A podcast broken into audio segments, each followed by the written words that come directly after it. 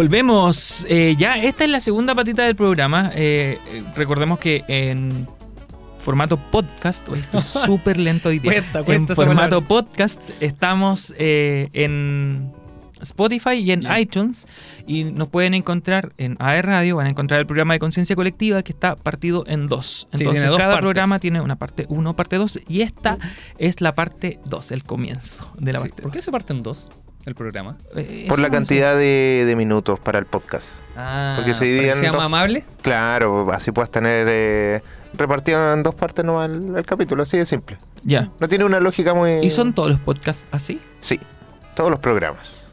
Ah, ya. No, pero me refiero a Todos. otros podcasts también. No. Nuestro, política- radio. política de la institucional radio. de la Partamos, partamos por ahí, bueno, es lo que tengo, tengo entendido. Sí, no pues. voy a andar más porque si no, pues me voy a llegar un reto de más arriba. Así que Ya, entonces no vamos a preguntar más al respecto. No preguntemos cosas. Ya, oye, ¿tú has tenido experiencias de inclusión en la sala de clases? Porque, dicho sea de paso, eh, el tema de la inclusión, eh, donde más se ha dificultado es en el aula, justamente porque, y en, en- en la educación, porque estamos acostumbrados a un formato de clases que es muy, eh, ¿cómo se dice? No es inclusivo, No, para nada. es segrega, muy segregador. ¿Podría Sí. ser esa la palabra? Sí, yo creo que sí. No, no sé, no, Muy no estoy seguro. No, no, no, Claro, no, no lo he muy pensado. inclusivo. Muy inclusivo. Pero, ¿cómo lo, ¿cómo lo has visto tú? Es que O sea, como yo creo que apunta a una integración sin llegar a ser una inclusión propiamente tal. Si, O- si hay que utilizar los términos, a digamos. veces un poco individualista. Incluso. Sí.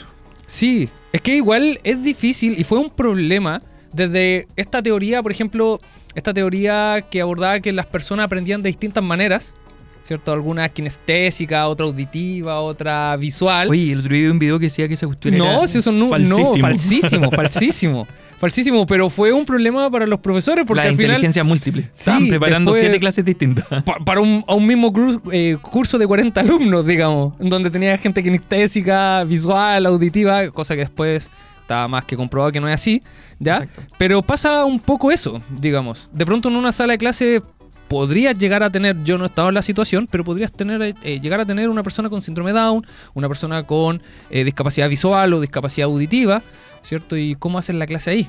Claro. Digamos, o sea, ¿cuántos profesores acá en la institución sabrán lenguaje de señas? A mí me pasó en dos clases, eh, en Duoc. En una, en una fue la sede de Viña cuando estábamos trabajando online, Online. el año pasado. Y en la otra fue en- acá en la sede antes del estallido social y la pandemia, que tuve un alumno que era sordo y que él me conversó al principio y me dijo que tenía que tratar de hablarle, de hablar lento y siempre mirar al hablar. Sí. No esta típica que hacemos, ¿cierto? De mirar un poco la diapositiva, eh, dar un par de Hablar palabras. hacia atrás. Claro, dar un par de palabras y después darte vuelta y seguir explicando. Y Eh, pero se me hacía Pero- pero, terriblemente eh, difícil. ese- ese- imagínate ese los que apagan la complejo. pantalla, el- la, la cámara. Claro. O sea, el- Ah, los profesores ah, que- bueno, que la diferencia estaba, la diferencia estaba en que el alumno que era de, de Duoc de acá, él no llevaba intérprete a la sala. Ya. Yo por lo general, cuando he tenido casos de alumnos sordos, sí llevan intérprete.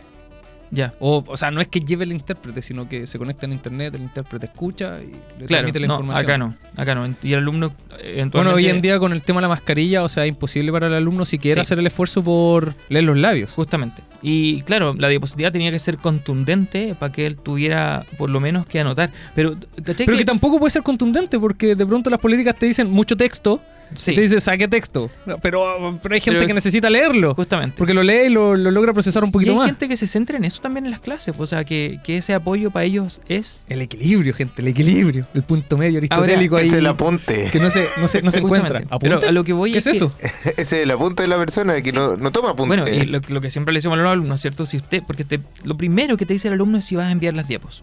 A pesar de que tú le dices que si vas a enviar las diapos, los alumnos le sacan fotos a las diapos. Eh, esas fotos se pierden en el teléfono, después yo creo que nunca jamás las encuentran. Pero eh, Yo no la encuentro cuando le tomo foto a mis diapos. hay, que, hay que destacar que mm, por lo menos está el interés. Ya, y, y claro, te piden que subas las diapos. Porque estudian, como dice Lelén, estudian de las diapos. Yo Sí. siempre digo, por favor, revisen los apuntes que tienen, si es que tienen, revisen eh, el- los PDF que tienen disponibles en el ABA y después, así como cuando tengan que preparar el último de la prueba, vean la diapo. Ah, yo parto al revés. un, consejo, un mal consejo de profe, pero un buen consejo práctico, siempre le digo. Tienen las diapos, en las diapos tienen los puntos centrales. Chequeen las diapos. Muy bien. Si les gusta leer, vayan al CCA. Ah, ya, bien. Sí, pues, mira, podría practicarlo. El tema es que muchas veces mis diapos están hechas más para mí que para los alumnos. No, yo hago las, la- las diapos pensando en los alumnos. Ya. Sí, a veces es como. Porque los contenidos uno ya se los sabe, Sí. o sea, son repetitivos. Ahora, eh, justamente por eso digo que de repente es excluyente, porque nosotros estamos acostumbrados a hacer una clase sin pensar en la neurodiversidad. Estamos haciendo una clase sin pensar en los eh, limitados visuales o en las personas sordas. Por lo tanto, estamos justamente excluyendo mucho porque nuestra clase está en un formato que es principalmente expositivo o incluso en trabajos en equipo cuesta. Y, bueno, el otro caso que se dio eh, fue el de un alumno, ya no recuerdo su nombre, que estaba en Viña, eh, yo estaba desde Concepción haciendo clase y él sí tenía un intérprete. O dos, o sea, como que se conectaba a uno, se conectaba a otro, pero era súper puntual. Y eh, la- generalmente la dificultad que se, que se veía era que el, el alumno muchas veces por el chat participaba, pero tú sabes que los alumnos que son sordos eh, no entienden la gramática de la misma manera. Entonces él Mira. quería expresar algo y los compañeros no lo entendían. ¿Ya? Y yo tenía que hacer el esfuerzo también para poder eh, entender lo que él me quería decir. Porque eh, muchas veces le faltan conectores o, o su, entre comillas, No escriben de la misma manera. Exacto. Entonces, pucha, ojalá tuviera el ejemplo. Eh, por lo tanto, los- muchos compañeros en algún momento hicieron comentarios como ya, así como ya está hablando cera o, Oh, o cállese. Qué eh, y, y después, en Ahí algún la momento- ignorancia como juega un- Justamente. es que es un tema que estamos incluso viendo esta semana con el tema de cómo el conocimiento juega un rol importante al momento de tomar decisiones morales, ¿cierto? Cómo también la ignorancia va a repercutir en esa toma de decisiones, digamos, si tú sabes que la persona Exacto. tiene alguna dificultad, en este caso auditiva, Ahora, tú quedas así como, ah, Quizás, quizás los compañeros no sabían, pero en, en algún momento yo les dije. Porque Pero que ese haya sido el caso. sí, yo, hablé con ellos y, le- obviamente, o espero que el intérprete no haya no le haya hecho a él, pero yo le dije, el compañero eh, es sordo, por lo tanto su expresión en, eh, escrita tampoco es igual. ¿ya? Sí.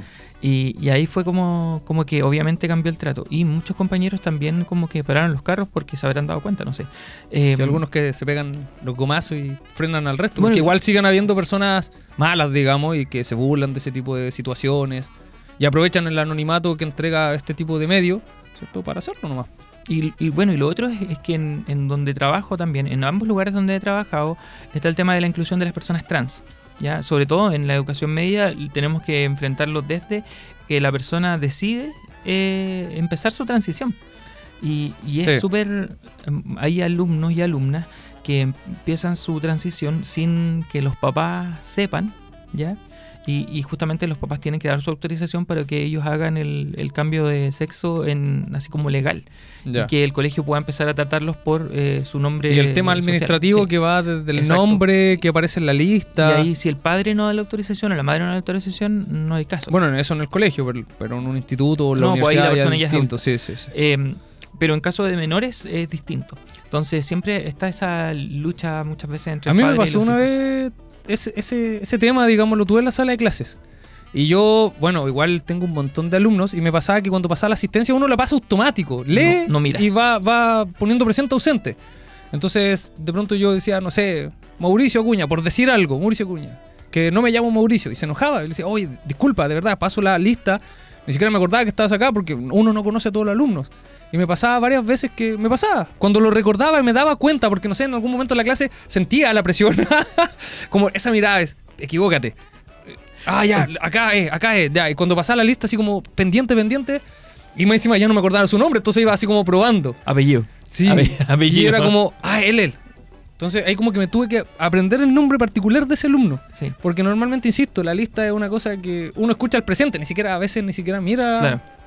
Eh, bueno, en el colegio la experiencia, eh, esa experiencia en particular ha sido bien asumida por los estudiantes. Porque lo toman como algo muy natural en el trato, incluso ellos mismos le han parado el carro a los profes que por ignorancia ven- invencible, ¿cachai? Este, este- lo que te pasa a ti pasando la lista, ¿cierto? Sí. No- Sí, no, no hay intención, no, digamos. no hay sí. intención. Eh, lo tratan de otra manera, los mismos compañeros paran el carro. Así como, profe, eh, acuérdese de, tal cosa. Sí. Y, y claro, a un par de profes les pasó que los tuvieron que llamar a terreno por lo mismo. Pero los alumnos mismos son los que van ayudando a su compañero o compañera. Pero que se relacionan más cotidianamente. Exacto. Si es el punto. Si yo, por ejemplo, no sé, tuviera la situación con alguien que se ha cambiado el nombre, pero lo trato cotidianamente, lo empiezo a tratar con el nuevo nombre. Y, y los O sea, a compañeros veces se están nos viendo olvida esa transición. Se me olvida el nombre del Elian, Elliot, Elian. Elian. Imagínate, lo tuve de alumno y, y aún así se me olvida su nombre. Es que en ese entonces no, no era Alien, era Esteban nomás. De veras que Elian es tu. Es mi seudónimo. Ahí está, Bit. Ahí está, ahí- está. Ahí la, está la confusión, Mira, imagínate. la confusión mayor todavía. Entonces no es que uno quiera ser un Sí. mal en ese sentido, sino que es como los errores de la cotidianidad, por decirlo de alguna manera. Bueno, Ahora hay errores intencionados, digamos, hay gente que lo sabe y te sigue colocando el mismo nombre, ahí ya. Juicio moral cae con el peso de la ley, Exactamente. ¿cierto? Pero si no... Y sobre todo porque, eh, en definitiva, la persona tiene la libertad de que lo llamen como quiere ser nombrado. Por lo tanto, el otro tiene que respetar, aunque no esté de acuerdo con Sí. esa transición o con que, con- porque lo catalogará como una ideología, etcétera. Sí. ¿ya? Eh, y el otro tema de la inclusión que podemos hablar es cómo se ha dado también desde la fe. Eh, Oh, interesante. Sí, porque ¿Cómo, cómo, también, el- cómo lo están abordando esa perspectiva? Tú Pucha, que eres es- más cercano. Es súper complicado porque la doctrina católica, por ejemplo, eh, con respecto a la, a la diversidad sexual, es bien estricta. Sí. ¿ya? Eh, Sin embargo, siempre queda la pregunta de qué pasa si una persona homosexual quiere vivir su fe, ¿ya? a pesar de, eh, de saber lo que la iglesia plantea al respecto. Eh, y, y claro, muchas veces sienten, se sienten excluidos y hacen grupo ellos mismos. Sí. ¿ya? Entonces, eh, en Conce, no sé si en Conce, pero en Santiago existe esto de la PADIX, de la Pastoral de la Diversidad, que es acompañada por Ah, sacerdotes, etcétera. Eh, y en Conce estuvo, pero bueno, quizás no, no, no- esto no prendió cabros, ¿cierto? Pero existe. Ahora, hay pocas iniciativas al respecto. Y también... eh, ¿Eso que- también un poco por el miedo? Sí, por supuesto. Y porque dentro de la misma iglesia hay posiciones súper opuestas al respecto. Todavía no hay unanimidad. No, Ya. eh, no hay unanimidad. Pero al Em, menos se están dando señales claro. de una renovación, al menos en, en esos términos. Sí, pero también eh, responde a las infraestructuras de las iglesias. Sí, obvio, Ya. obvio. Que muchas no pueden adaptarlas ya para que, para que sean ni siquiera inclusivas, sino que para que integren, ¿ya? Mm. Porque son iglesias muy viejas o porque no es un tema que les concierna o justamente también porque eh, la fe congrega, hay que decirlo, cada vez menos personas, por lo menos la fe católica. Eh, entonces no es un tema que quizás les preocupe tanto, pero es algo que, que estamos mucho al debe también desde la fe. Mm. Eh, y hablo desde, desde la discapacidad o la persona con, con ay con limitado visual, hablo de la discapacidad de visual. con eh, movilidad reducida, eso quería Ah, decir. ya. Ya, O sea, desde todos esos ámbitos. Sí, de todas maneras. Eh, Es que la, la, la iglesia por lo general son eh, infraestructuras que se pensaron en tiempos pasados. No, y obviamente este tema, no sé, hace, no sé, quizás 20 años atrás, 30 años atrás, no era un tema tan, tan importante como lo es hoy en día, que nos lleva a hablar de esto en un programa de radio, imagínate. Claro, no, y me- menos incluso. Eh, y ahora con respecto a la, esta, la- lo de la neurodiversidad, el término que ido apareciendo, también nos falta mucho. Ya, yo pensaba en... Es que tienes para meterte en un tema tan profundo, tan Claro. inabarcable que... El- Yo creo que el contexto educativo es donde más te toca ver ejemplos en donde se hace un intento por incluir, pero se te va haciendo cada vez más difícil porque careces de las herramientas. Pero no solamente las herramientas, también de pronto, y acá una crítica que, que se puede hacer a los modelos educativos que, de cierta manera, en el papel colocan este tipo de cosas, pero a veces en la práctica no cumplen mucho. O sea, un curso de, por ejemplo, 40 alumnos, un profesor, Sí. Tienes una diversidad ahí bastante compleja de la cual te tienes que hacer cargo. ¿Y quién se va a hacer cargo de eso? El profesor. Luego el colegio va a decir, va a tomar ese esfuerzo del profesor y va a decir, mira, esto es de nuestra institución. Bueno, eso suele ocurrir mucho, pero mucho, mucho, mucho, que los esfuerzos personales sean tomados desde la institucionalidad. Pero no nos vamos a meter en ese tema. Ahora, bueno, también desde la vereda en donde yo trabajo, eh, pasa mucho que eh, se dan más ejemplos de integración que de inclusión. ¿Por qué? Porque el alumno que tiene eh, una capacidad distinta, el alumno con TEA, yo- tenemos un alumno con que, que se caracteriza, está en segundo medio y ya ha sido acompañado por sus compañeros desde que están en kinder, pero él tiene una profesora de dedicación, educadora diferencial de, de dedicación casi exclusiva. Sí. Entonces ahí tú ves integración, pero no inclusión. ¿Ya? Porque ves que una persona que Pero tiene que tener finalmente una está estudiando aislado, ¿cierto? Justamente. Un ritmo distinto. A mí me gustan igual las políticas que de pronto se llevan acá a cabo. O sea, por ejemplo, el tema, no sé si a ti te ha tocado trabajar con, con alumnos en alguna situación de discapacidad, como por ejemplo empiezan a haber reuniones con los profesores. A mí eso me llama mucho la atención, es muy significativo, pueden haber retroalimentaciones. Entonces ahí hay un aporte verdadero y un poco más significativo por hacer un esfuerzo, valga la redundancia, significativo para la inclusión. Mm, sí, Totalmente. Falta, obviamente, falta por todas partes, pero se está, se están, estamos avanzando pasito a pasito, sí. ¿cierto? En esta dirección. Justamente eso es lo, lo- lo más importante. A los signos que vamos viendo quizás se han ido acelerando en el último tiempo. ¿ya? Eh, ¿y ¿Por qué? Porque ah, está cada vez más en boga. Los niños, los jóvenes están ya acostumbrándose a crecer con esta diversidad. eh, y este crecer con la diversidad eh, de distintos tipos ya los va ayudando a normalizarlo tanto que después va a estar integrado en ellos y van a adaptar no solo la estructura, sino que también su estructura mental para que no les Sí, ese, ese punto muy importante. Entonces, en nosotros se nota mucho el quiebre generacional al respecto. Mm. Eh, y es, es curioso desde una edad en la que nosotros nos creemos todavía jóvenes.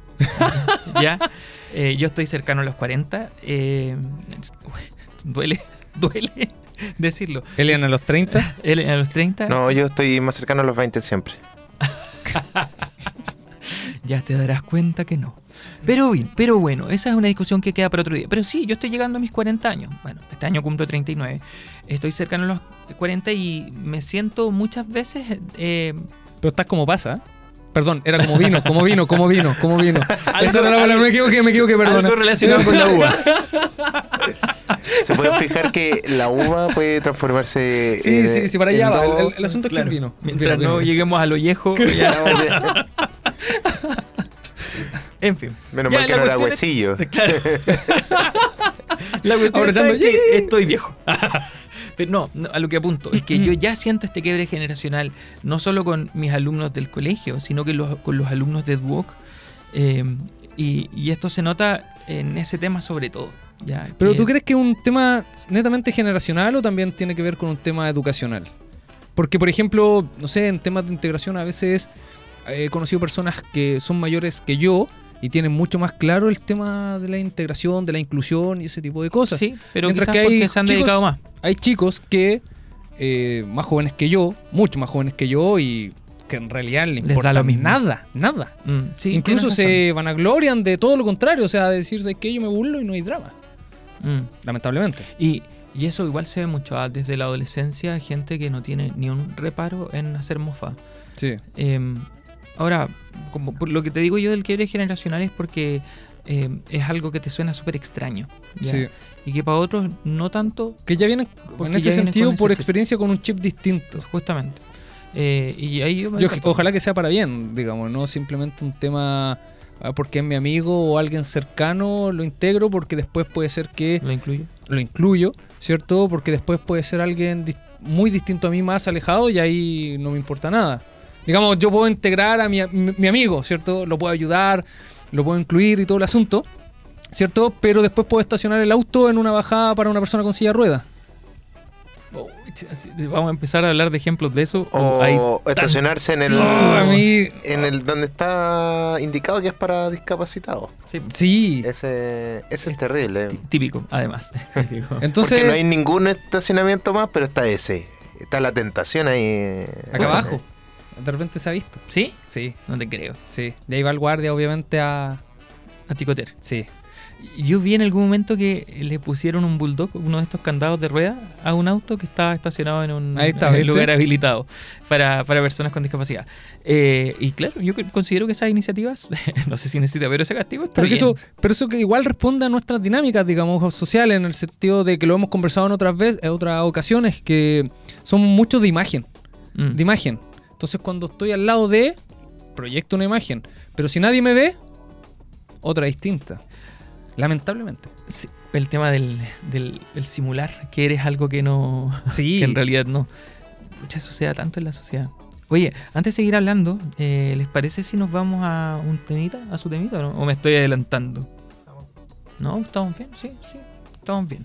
Vamos a escuchar, o esta canción me gusta, es uno de los discos que más me gusta ¿Chancho en Piedra? Chancho en Piedra, sí. Lo bora. En realidad sería Lofo... No, démosle así. Déjalo así nomás. Vamos.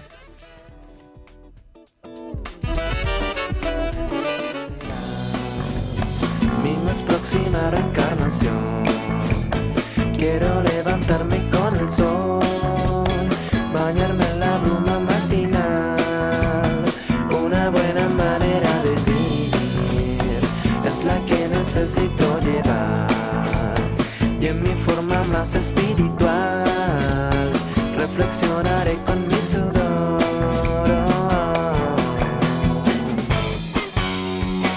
y comprendí que mi final se está acercando, me está llamando. Olvidarme de la oscuridad para respirar tranquilidad. Necesito la capacidad para volar yo sin visitar miles de lugares que no volveré a pisar. Es mi despedida más formal.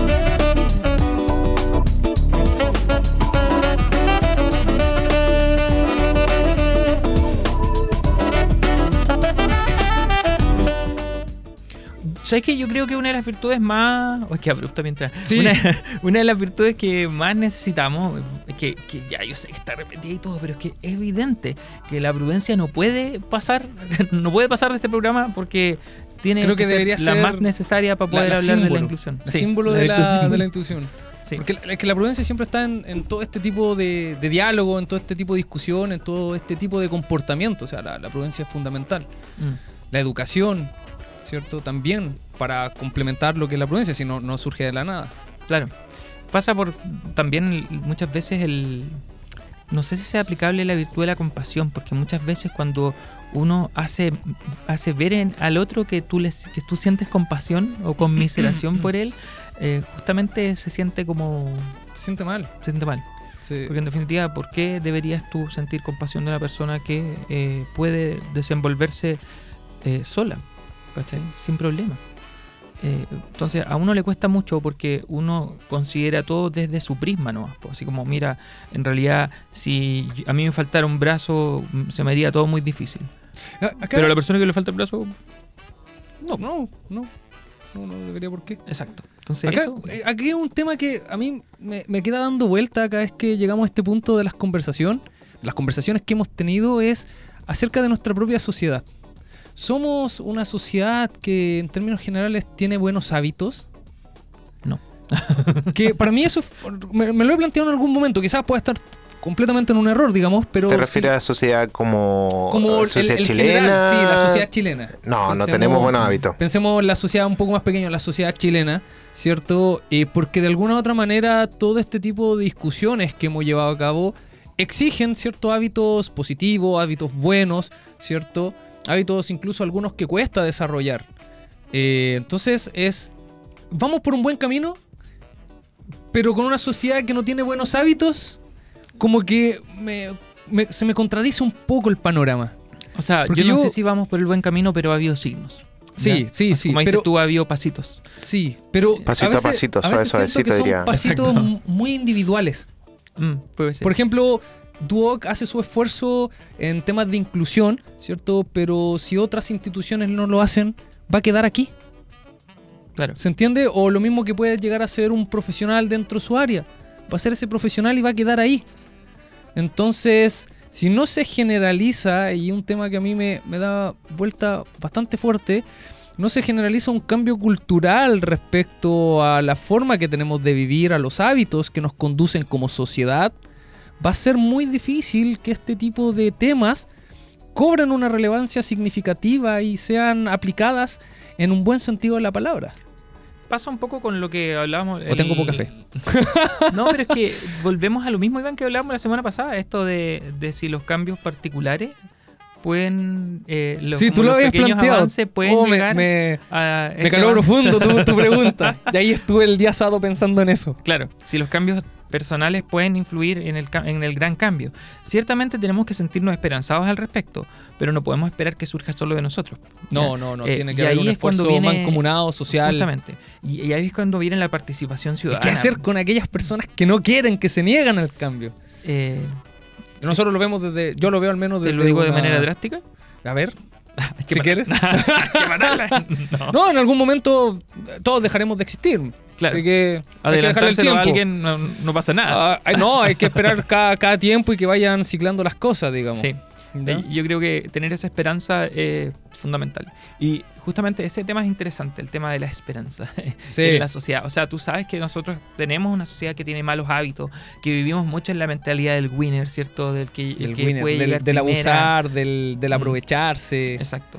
Y muchas veces vas a poder aprovecharte justamente porque hay una persona que tiene una discapacidad, por ejemplo. Pero lo bueno es que esa persona también, y esto es lo que me da un poco de esperanza, siempre tiene alguien cercano que también puede prestarle una mano. Y él también prestarle una mano a la otra persona, digamos, Mm. si no es unidireccional.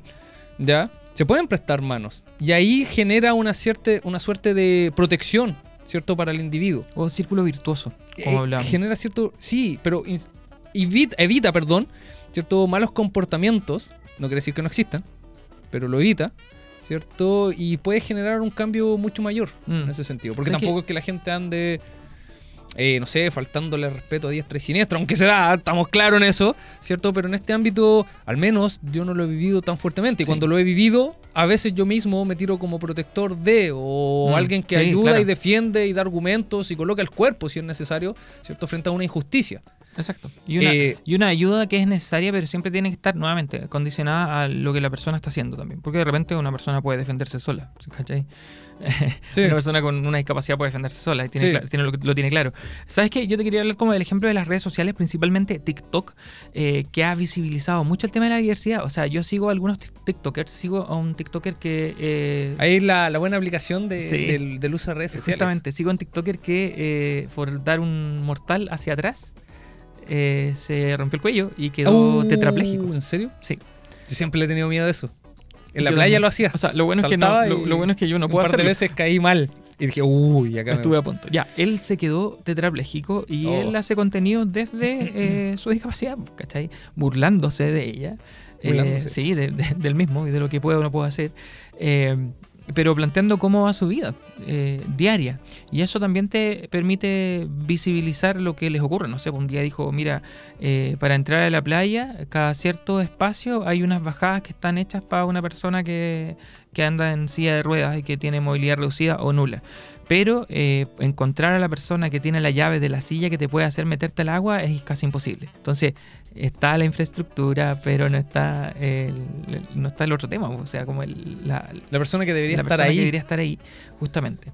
Eh, y, y eso también es súper interesante de ver, pues, saber cómo es necesario que haya personas que... Se empiezan a vis- visibilizar, Visibilizar. visibilizar más estos temas. Exactamente. No, y, y personas que puedan ayudar, que estén, que estén ahí para cumplir un servicio a la sociedad o al bien común, eh, considerando a las personas que tienen... Por eso es tan importante hacer bien el trabajo.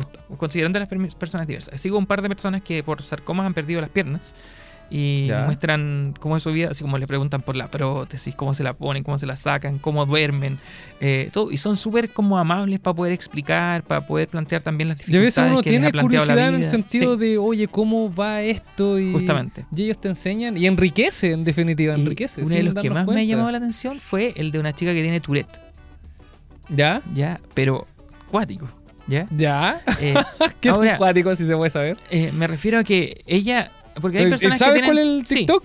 Como para mencionarlo, No sí, para que lo puedas... No, No me acuerdo. Hay personas que tienen Tourette y que, eh, entre comillas, pueden realizar una vida normal porque. ahora cuando tú lo sabes, no Claro. genera mayor dificultad. Exacto. Pero ella eh, está cada dos segundos con algún movimiento involuntario o una palabra involuntaria.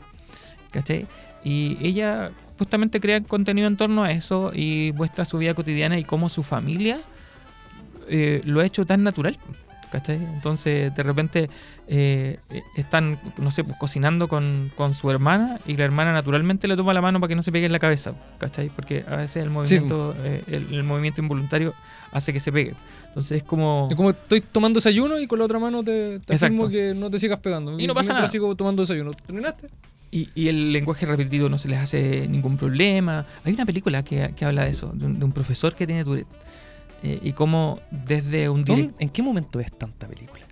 Eh, no es que las vea todas, ¿ah? a veces solamente veo las referencias. Ah, ya, vale, ¿ya? vale. Pero justamente un profesor que tiene Tourette, que de repente la voy a buscar. Y nosotros tenemos dos ejemplos. Eh, aquí nuestra productora nos puso dos ejemplos de, Sí, de Claudia, a la cual mandamos saluditos. Uy, ¿verdad? No hemos visto a la Claudia en harto rato. Uh, sí, tampoco ha venido. No. Está, está con clase unos certámenes, si no me equivoco. Oh. Ya le mandamos un eso. saludo a la Claudia. Ojalá Ánimo con esos pronto. certámenes. Y, y que seamos los cinco aquí. Sí, los cinco nuevamente. Exacto. Lo- lo no, no podemos. Iba a decir, la otra semana podríamos ir juntarnos a hacer un carrete después de la radio, pero no podemos. Hay deberes que cumplir. Hay deberes que cumplir, justamente. Y son las películas, la que nombraste tú, Oye, Iván. pero nos vamos con la, la cuña, ¿no? Ah, ya, pues démosle, démosle. Ah, con cuña. Sí, sí, sí, sí, sí. Échale un ojo. Yo echaba de menos la cuña de Lelian. Pero bueno, Ay, a mí me la- encanta. la- Me encanta. Un día que venga Duoc, por favor, díganme quién es la persona que, que lo hace. porque- No, Yo sé quién Quiero es. darle la mano, quiero darle la mano. Yo sé quién es, pero no está aquí. le- No le se- sale muy no bacán. se, no se ve acá. comúnmente en Duoc. Viene de vez en cuando a Ya. hacer las grabaciones Tenés que decirle a Lelian que te sople. Mm. Para que te diga, hola Iván. Le voy a pedir que te mande un audio. Ya, uh, Claro. sí. Sí. Mira, hay dos películas. Está la Yo Soy Sam, que es del 2001. eh, es Viejita. de uno de los actores más reconocidos de Hollywood, que es Sean Penn. Eh, Michelle Pfeiffer también. Gran actriz. Y también está en ese momento la Dakota había Fanning. que... que- estaba Michelle Pfeiffer en la película. No, hay eh, actorazos. O sea, Michelle Pfeiffer, Dakota Dakota, Fanning. Fanning. cuando era pequeña. Que fue su momento de gloria, porque después ha hecho. Se, muy se ha perdido cosas, un poquito, sí. sí, pero sigue siendo gran Su hermana actriz. es la que, la que adquirió protagonismo después, Elle Fanning, Sí. que partió con Super 8, una película 80, de, de- con, basada en los 80, muy buena. Eh, pero esta particularmente, ¿La viste o No, muy la buena? eh, también vi Yo Soy Sam, también vi Extraordinario libro. Oye, se me aprieta el estómago con Yo soy Sam, no. Claro. Y, y parte muy fuerte porque en definitiva es, un, Un es una persona con síndrome de Down Sí, que, eh, que se tiene que hacer cargo de su hija. Porque su mamá huye. Así, Sí. la mamá de la hija huye del hospital y él se ve con una bebé muy pequeña. Y eh, él con síndrome de Down. justamente. Pero logra hacerse responsable de ella. Sí. No, pero el, el drama está en que el gobierno se la quiere quitar. Porque no lo considera capaz de criar una niña de Ahora, 7 años. lo curioso es que pasan 7 años para que el gobierno se dé cuenta de que no es capaz de cuidar a una niña, pero cuando era bebé no pasó nada. Es una película. Sí, lo sé, pero me da lata. Porque. eh, Puede haber eh, sido de un principio, dices tú. Sí, o sea, es evidente, porque al principio es cuando menos herramientas tenía. Sí, sí. Poder- De hecho, ya después como que él mismo va aprendiendo, la hija ya tiene más conciencia también y también aprende de eso. No, y lo, lo fuerte que empieza a ocurrir en la película es que la hija se empieza a dar cuenta que su padre es distinto a otros padres. Sí. Y ahí como que hay un, un rompimiento súper importante. Es como... ¿Cómo se llama cuando la película... bueno, Es eso, cuando la película llega a su momento Clímax. álgido, el clímax, clímax. gracias, eh, eh, es justamente ese. Y, y nos hace reflexionar en torno a, a cómo, sobre todo las personas con síndrome de Down, son súper eh, súper apartadas también porque hay mucho mito en torno a ellos. eh, porque, Nuevamente, la eh, educación jugando un rol fundamental. porque tendemos a querer alejarnos de ello. Yo quiero destacar dos iniciativas que conozco que surgen del tres, que surgen del arzobispado de Concepción, ya. que son eh, la cafetería 440 que está en Cochrane, 440, eh, que en la que trabajan personas con síndrome de Down, ¿ya? Hace rato ya está la cafetería 440, varios años. No sé si varios, sí, cuatro o cinco años que Y está. creo que están pidiendo apoyo en este último tiempo porque han tenido una baja en sus ventas, si no me equivoco. Sí. Mm. Y, y claro, son la mayoría son productos que no requieren cocinarlos tanto, que, que los compran preparados y las personas los, los sirven así simplemente. Pero también eh, permite visibilizar esta realidad. Eh, y también está la, la- la lavandería 21 Sí, que es una lavandería que eh, es totalmente eh, atendida por o sea, personas con No, no es de Down. atendida, es como ¿Quién realiza los...? todos las, son las personas Mm. con síndrome de Down. Eh, y es administrada y, y todo, todo lo que tiene que ver es por un grupo de personas que también está ligada al arzobispado. Y la otra es el invernadero, que no me acuerdo cómo se llama, pero que funciona en Casa Betania. Y es un invernadero que- del que también se hacen cargo personas con síndrome de Down. Tres iniciativas que han surgido. Bueno, yo también he visto situaciones laborales en ¿Mm? donde se están incluyendo personas, por ejemplo, con síndrome de Down para hacer algunas tareas, algunas funciones dentro y al principio les cuesta, pero después tú te das cuenta que en realidad todos esos prejuicios que tenían eran Mm. eso, prejuicios, digamos. Bueno, y, y es curioso como en Yo Soy Sam esto lo muestran ya hace 20 años. Sí, sí, sí lo muestran. Totalmente independientes, tú le das como, como cualquier otra oportun- eh, persona, perdón, le das la oportunidad y te cumplen súper bien Claro, y no, y- no hay Es que hay que recordar dos cosas. Primero, ningún problema. es película. Segundo, es Estados Unidos, por lo donde se basa más o menos el lugar. Entonces, la cultura es distinta a la mirada que tenemos nosotros, que estamos atrasados varios años o décadas en, en cuanto a inclusión y otros temas Claro. en general. Sí, sí, totalmente. O sea, siempre, siempre como llegamos, como que en Estados Unidos en los O sea, 80 no- el estamos claros que no, y no ponemos... en los 90 está en Chile. Sí, sí. Está- Estamos claros que no colocamos la pauta, sino que Sí. agarramos de una pauta que ya está ya está corriendo en algunos otros países. Pero lo bueno es que se está haciendo. Mm. Se está haciendo. Oye, y la otra es la, es la película Wonder. Wonder, extraordinario. Sí, el, yo leí el libro hace varios serio? años atrás. Lo Buena. tengo ahí, es de los libros que más he prestado y que ha vuelto a mis manos. Porque lo recomiendo y lo presto y digo, esto tiene que volver a mí. ¿Fue un palo? No, no, no, no, te, Ah, he prestado, no te he prestado libros, creo. No, no, no, no, he tratado un libro. No, no, Esas no. son no. cosas que no hago mucho. Menos mal. Eh, y- y La los verdad es que mato. tengo hace como tres años una- un libro tuyo. ¿De verdad? Sí, No me acuerdo cuál. sí. Yo tampoco me acuerdo cómo se llama. ¿Pero de qué era? Después me lo recuerdas. Gracias. Eh, pero bueno, el, li- el libro extraordinario se trata de, una, de un chico que tiene 10 años. eh, Augie que Pullman. Augie Pullman. ah, August Pullman. eh, tiene una malformación facial producto de una enfermedad, de un cromosoma que, que- que falló, podríamos decir. Eh, y el conflicto de la película se basa en que él tiene que entrar al colegio. Ya ha Sí, sido, tiene que enfrentarse a la realidad social Claro. cuando siempre estuvo aislado en su casa. Claro, estaba en homeschooling. Principalmente no, no era porque no quisiera, No. sino que era porque estuvo enfermo mucho tiempo y Sí. tenía que estar entrando y saliendo del hospital. Ya, está en un momento de su vida en que él puede ir al colegio y está con miedo. po. Su papá está con miedo, su mamá tiene miedo de mandarlo. Discuten hasta la última noche por si va al colegio o no. Y finalmente va. Eh, Pero yo recuerdo que eran los papás un poco más los preocupados. De hecho, la mamá particularmente, Exacto. que era la que estaba más preocupada y tendía a proteger ahí al niño. no quería porque el niño, sí. Porque él quería. Y se, se producen una serie de, de situaciones en la película. En el libro se nota mucho más porque es narrado desde las distintas visiones. Entonces, el primero dice Augie, después dice Via, que es su hermana. eh, y Via eh, parte diciendo, la película está el diálogo, en donde dice que eh, en su universo eh, August, Augie es el sol. Mm. Y todos los planetas giran en torno a él. Sí. Eh, y, y claro, su, la vida familiar se ha centrado en él y en sus necesidades, pero ella de a poquito ha ido quedando apartada y eso en la adolescencia le provoca conflictos con la mamá porque ella requiere su atención también. Sí, Eh, y se enfrenta también a una realidad que es súper fuerte y es que los niños por, eh, edu- por, por educación o también porque es parte natural de su, de su desarrollo psicosocial llegan a ser bastante crueles. Eh, y él es víctima de esa crueldad. sí, sí. No es simplemente víctima en toda la película, sino que en algún momento él también se ve, Sí. pero que como una dinámica más real, digamos. Exacto. Y, y lo plantea desde ahí. Ah, el- la autora eh, habla de que ella tuvo el- es la experiencia. Una de las experiencias que se narra en el libro le ocurrió a ella. Y desde ahí empieza a investigar esta enfermedad y, y a las personas que la sufren y, y cómo ellas tienen que enfrentarse al mundo. Y después decide crear la novela. Es una novela corta, no tiene más de 170 páginas por ahí. Es mu- de muy rápida lectura y si tú la ves te vas a dar cuenta que el libro es mucho más impactante que la película. Como que la película eh, hasta ah, va a sonar muy feo, pero hasta como que hace con hace a Augie con unos rasgos menos repulsivos, porque en el libro los plantea así, como rasgos repulsivos para la gente que lo ve. Oh, ¿ya? Eh, el, el actor eh, Jacob Tremblay, eh, igual es muy buen niño actor. Esto es una película que se llama The Room. eh, no sé si la cachan. No. ¿no? De una mujer que fue secuestrada y tuvo Sí, un sí, hijo sí. de su secuestrador. Ya, sí, Sí, sí, la vi. sí. y han sí. estado aislados en una pieza por 5, 7, por 7 años. Eh, como. Es, el, es el mismo. Ya, Es el mismo actor. Que tenía el pelo largo, parecía. Que parecía niña en, Sí. ese, en ese sentido. que a- me- el Iván me mira con cara de en qué momento ves tantas películas. Sí. Pero bueno. En los momentos como hoy día que no tuvo que hacer. eh, Claro, Sí, hoy día la mañana me tuvieron fui al, libre en el colegio. Me pegué una temporada de una serie, Paper ¿Quién Girls. como tú? Vea- Véala. ¿Quién como tú? ¿Quién como No, yo tú? tengo que llegar a ver anoche, a pesar que estaba cansadísimo, igual me vi un capítulo de Anillos de Poder. Anillos del ¿Y Poder. qué tal? Oh, Yo no flipé, visto, me encantó. Flipé. Ah, No, me encantó. que a mí visualmente me encantó. Parte lento, Ya. pero me gustó, Ah, me gustó. Bien, buenas recomendaciones tenemos hoy día. Oye, estamos llegando ya al final del programa. Qué rápido se me pasó. Al principio yo sentía que el tema nos iba a costar.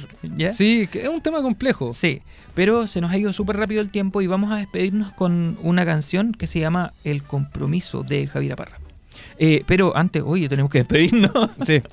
Eh, bueno, ha sido un gusto compartir con ustedes Una nuevamente. semana más. Eh, nos veremos la próxima, Próxima semana, con ¿en el mismo horario? programa. ¿En el mismo horario? Sí, Sí, pues. a menos que haya simulacro. A menos que haya Sí, simulacro. sí. Oye, un 4 de gusto compartir con por ustedes. aerradio.cl. Sí, Iván, que le vaya muy bien. Igualmente, don Daniel. Elian, muchas gracias por todo. Que estén súper bien, que tengan un muy buen fin de semana. Recuerden ir a votar, es obligación. y nos vemos el próximo viernes en otro programa de Conciencia Colectiva, porque las virtudes no tienen por qué. Ser aburridas. Chao, chao gente. firmar un documento sin mediar.